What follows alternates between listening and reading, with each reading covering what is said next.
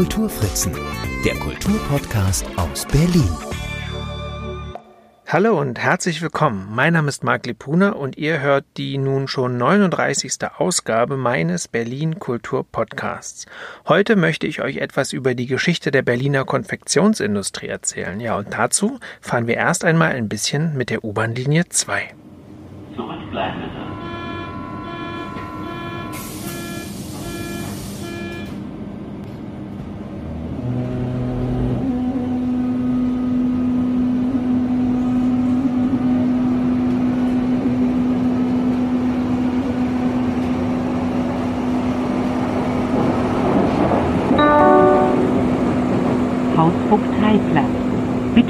Beachten Sie beim Aussteigen die Lücke zwischen Zug und Bahnsteigkante.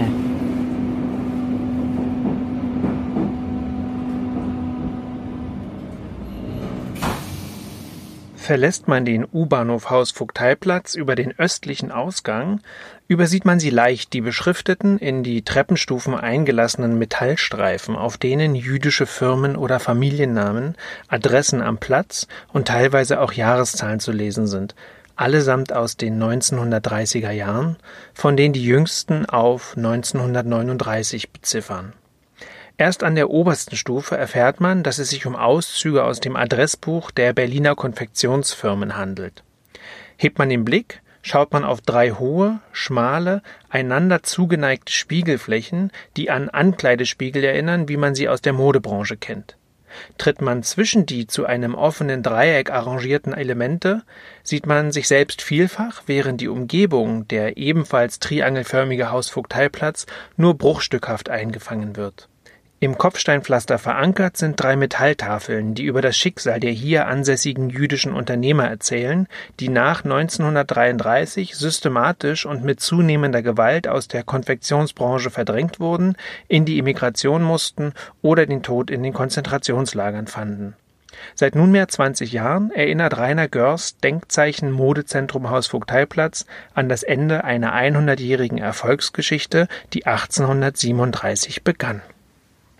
In jenem Jahr eröffneten die Brüder David und Valentin Mannheimer, mutmaßlich nach einem Lottogewinn, in der Jerusalemer Straße 17 das textilverarbeitende Unternehmen Gebrüder Mannheimer. Möglich machte diese Firmengründung die Lockerung der Gewerbeordnung wenige Jahre zuvor, die Juden, denen bis dato nur der ambulante Handel mit alten Kleidern und Kurzwaren erlaubt war, die Gelegenheit bot, im vertrauten Geschäftsbereich Fuß zu fassen, nun aber auch neue Kleidung anzufertigen. Bereits zwei Jahre nach der Eröffnung schied Valentin Mannheimer aus dem Unternehmen, das Herrenmäntel und Schlafröcke anfertigte, aus.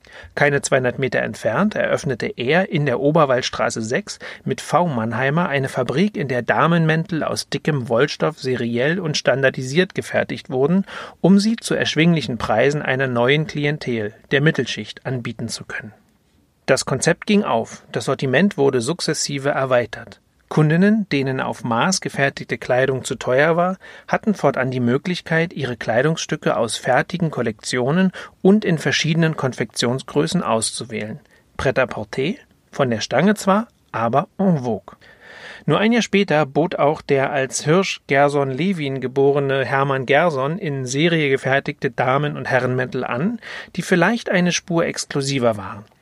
Bereits 1836 hatte er ein Ladenlokal eröffnet, das weiße Stickerei, blonden Tüll, Kanten, Gardinenstoff und weiße Waren offerierte.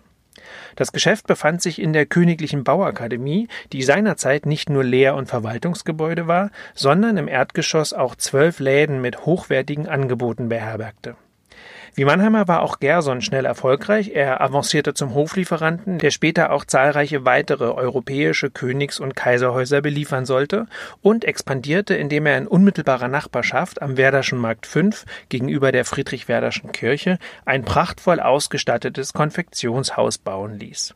Der 1849 eröffnete Modebazar Gerson galt als das geschmackvollste, großartigste und bedeutendste Manufakturwarengeschäft in Deutschland, dem vielfach auch zugesprochen wird, das erste Berliner Kaufhaus gewesen zu sein Hier erlaube ich mir einen kleinen Exkurs, denn den Titel als erstes Kaufhaus Berlins dürfte Gersons Konfektionspalast das Kaufhaus Nathan Israel streitig machen, das bereits 1843, also sechs Jahre zuvor, im Nikolaiviertel entstand, also auch wirklich nur einmal über die Spree rüber.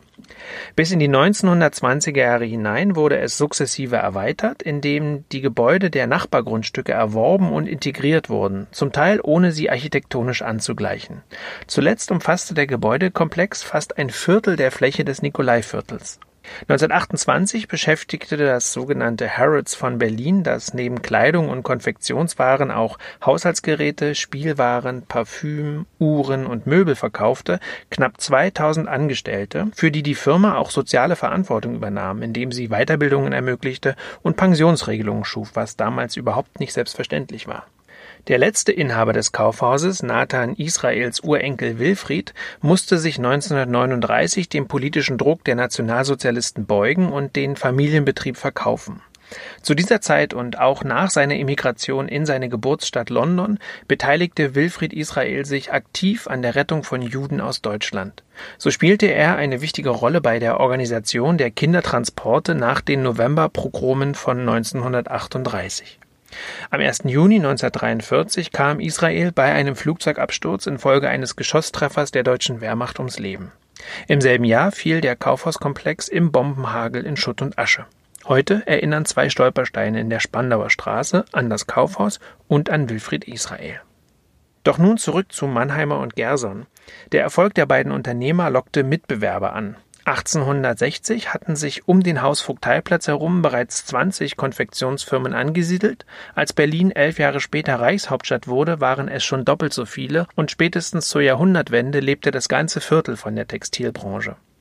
Kontohäuser entstanden und Zulieferfirmen wurden ansässig, so dass Produktion, Handel, Marketing und Verkauf eng miteinander verzahnt waren. In jenen Jahren etablierte sich auch die Berliner Durchreise, die älteste Modemesse der Welt.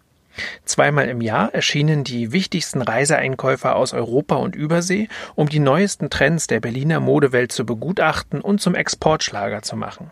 Zugleich wurden Einkäufer in die Trendsetter-Metropolen Paris, London, Mailand und Wien entsandt, um modische Impulse der Haute Couture aufzunehmen, die dann in Berlin für die Stange adaptiert wurden.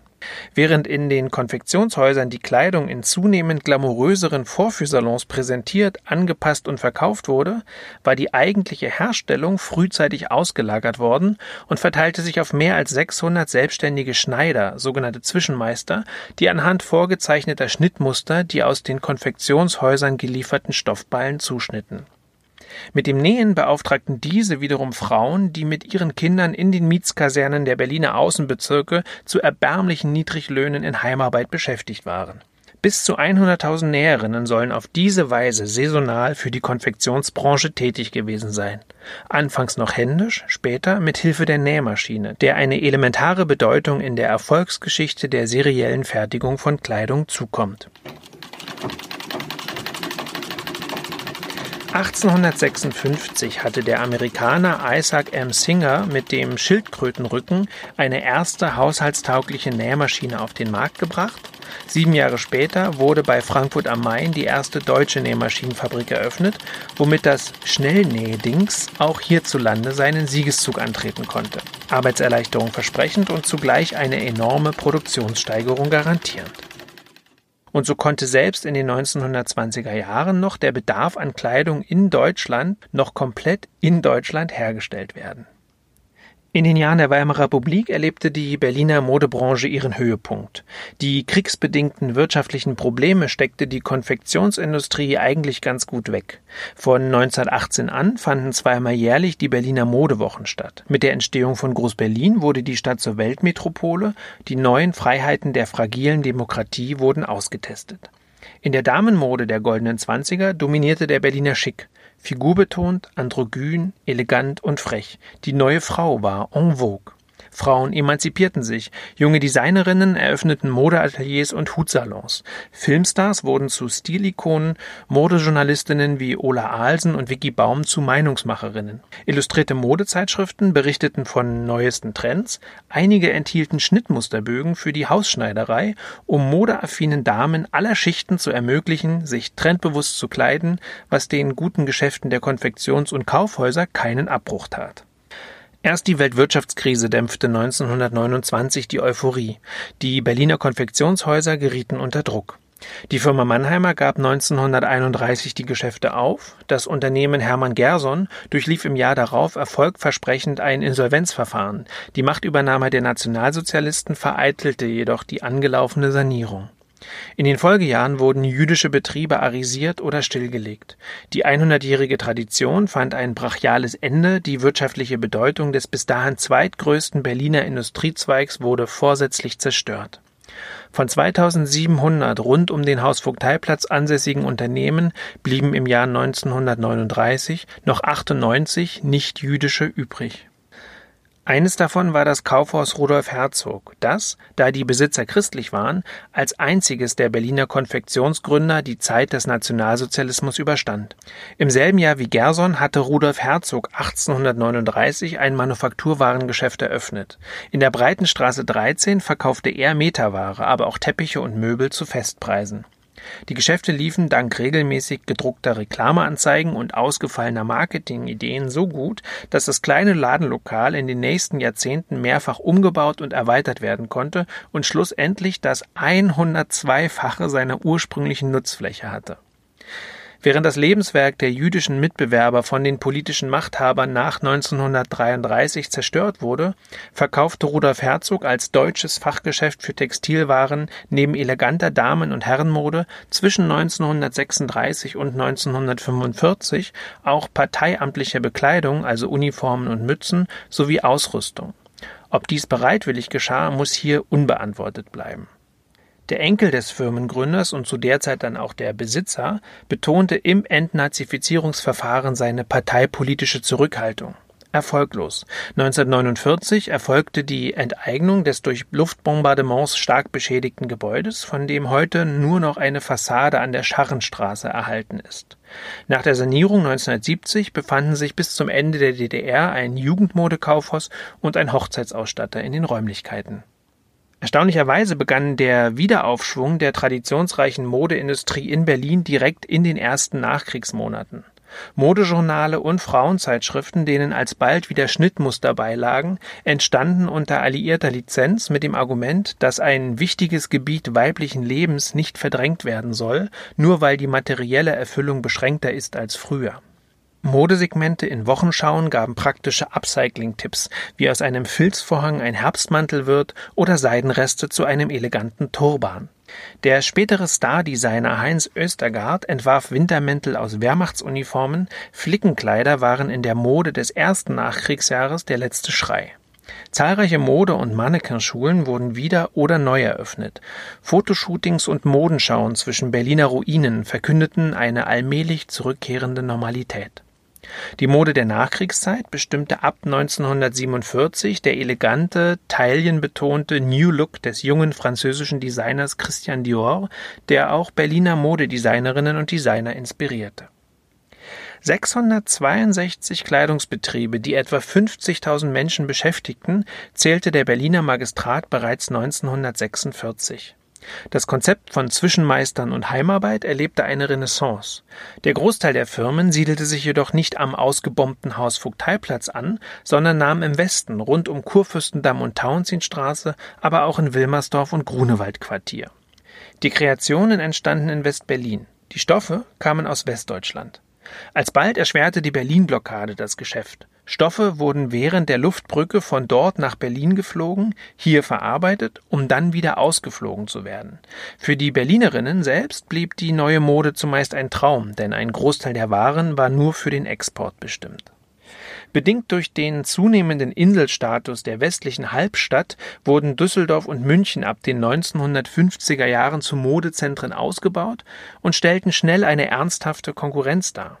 Wenngleich auch West-Berlin vom Wirtschaftswunder dieser Jahre profitierte, mit der Durchreise die älteste Modemesse der Welt wiederbelebte, mit dem Bikini-Haus am Zoo 1957 einen neuen Produktions- und Präsentationsstandort für Berliner Designerinnen und Modemacher schuf und obgleich jedes dritte in Westdeutschland verkaufte Kleid hier produziert wurde, begann der schleichende Niedergang, der mit dem Mauerbau 1961 unaufhaltsam voranschritt.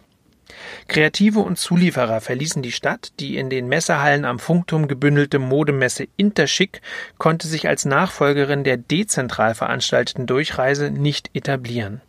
Einzelne Designer wie Uli Richter hielten die Fahne hoch, Berlin wurde Tummelplatz des Nachwuchses und der Avantgarde. Als Wirtschaftsstandort spielte West-Berlin jedoch in der Modewelt keine Rolle mehr.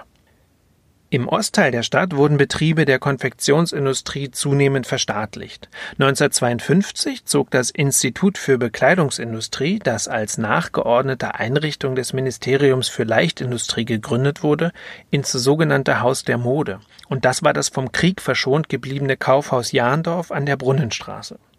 1957 wurde es in Deutsches Modeinstitut und 1972 dann in Modeinstitut der DDR umbenannt.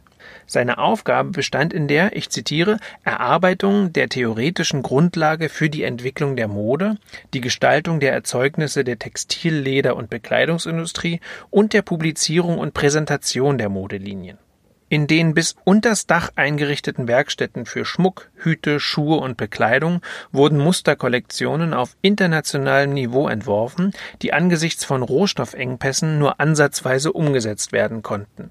Trotz materieller Beschränkungen wurden die Ergebnisse zweimal jährlich vorgestellt. Ebenso wurden internationale Modewettbewerbe mit Fachleuten aus ganz Osteuropa abgehalten. Darüber hinaus versuchte das Institut modische Richtlinien vorzugeben, nicht nur in den großen Betrieben, sondern auch bei kleinen, inhabergeführten Manufakturen. Um die vorgeschlagenen Trends bekannt zu machen, gab das Modeinstitut auch die größte Modezeitschrift der DDR heraus, Sibylle. Die erschien 1956 erstmals und bestach durch anspruchsvolle Ästhetik, wenngleich die gezeigte Mode nur wenig mit der realsozialistischen Wirklichkeit gemein hatte. Die Bekleidungsherstellung war über die ganze Republik verteilt. Berlin wurde mit dem in Lichtenberg ansässigen VEB Bekleidungswerke Fortschritt zum größten Produzenten von Herrenmode. Wie im Westteil der Stadt etablierte sich in den 1980er Jahren auch in Ostberlin eine Nische für avantgardistische junge Modemacherinnen und Macher. So sollen Modegruppen wie Schick, Charmant und Dauerhaft oder Allerlei Rau mit bizarren Inszenierungen den VEB-Designern den Schneid gestohlen haben. Bei Null musste die Modeszene in Berlin nach dem Mauerfall also nicht anfangen. Jedoch war die Stadt weit davon entfernt, eine Modemetropole zu sein. In den 1990er Jahren etablierten sich Mitte und Prenzlauer Berg zu angesagten Modespots. Ateliers, Manufakturen und Designerläden entstanden rund um den Hackischen Markt und die Auguststraße. Ende der 1990er Jahre kam die Kastanienallee dazu, zu dieser Zeit eine gänzlich unterentwickelte Straße, für die Gentrifizierung noch ein Fremdwort war. Schnell siedelten sich hier Berliner Label, Boutiquen, Showrooms und Vintage-Läden an, von denen viele, aber längst nicht alle, wieder verschwunden sind. Die Kastanienallee wurde zur Castingallee, ein Ruf, der ihr bis heute anhaftet. Während in Berlins Mitte eher Street-Style geschneidert und verkauft wurde, steht der gutbürgerliche Westen der Stadt, so mein Empfinden, nach wie vor eher für hochwertige Couture, wenngleich die Grenze heute selbstredend nicht mehr so scharf gezogen werden kann. Anfang des neuen Jahrtausends machte Berlin einen wichtigen Schritt in Richtung Modemetropole. 2003 wurde die erste Premium-Messe in einem U-Bahn-Tunnel am Potsdamer Platz als Business-Plattform für zeitgenössische Mode ausgerichtet. Im selben Jahr fand auch die Bread and Butter als Leitmesse für Streetwear und Alltagsmode erstmals in Berlin statt. Sie machten Berlin zum international beachteten Modestandort, der etablierten Modehäusern, aber vor allem auch jungen Berliner Labeln die Möglichkeit bot, überregional wahrgenommen und anerkannt zu werden. Seit 2007 waren diese und weitere Modemessen Teil der von der Senatsverwaltung für Wirtschaft ins Leben gerufenen Berlin Fashion Week, die vor allem durch ihre zahlreichen Modeschauen mediale Aufmerksamkeit erregte. Im Sommer 2020, also im letzten Sommer, verkündeten die Premium- und die Nachhaltigkeitsmesse Neonyt, bis dahin elementare Bestandteile der Berliner Modewochen, ihren Umzug nach Frankfurt am Main ab dem Sommer diesen Jahres. Durch den Weggang manifestiert sich der Ruf Berlins als Partystadt, in der viel und Aufregendes passiert, in der aber nicht unbedingt Geschäfte gemacht werden. Nichtsdestotrotz soll die Berlin Fashion Week auch ohne die Messen weiterhin stattfinden. Hier steckt vielleicht gerade für kleinere Label eine Chance, wieder sichtbarer zu werden. Es sei ihnen zu wünschen. Ob die Berliner Modeszene Modewochen wirklich braucht, ist allerdings eine gute Frage, wenn man sieht, was die vielen Designer und Designerinnen in dieser Stadt täglich auf die Beine stellen. Sie gilt es zu entdecken, wenn man mit offenen Augen durch die Stadt flaniert.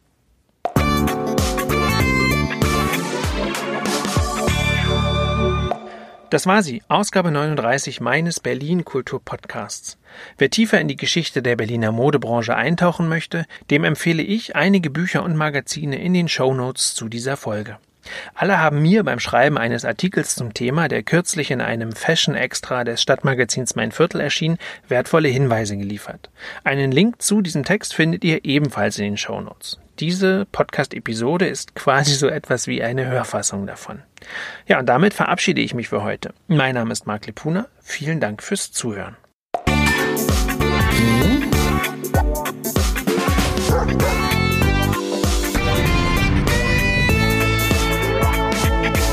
Kulturfritzen, der Kulturpodcast aus Berlin.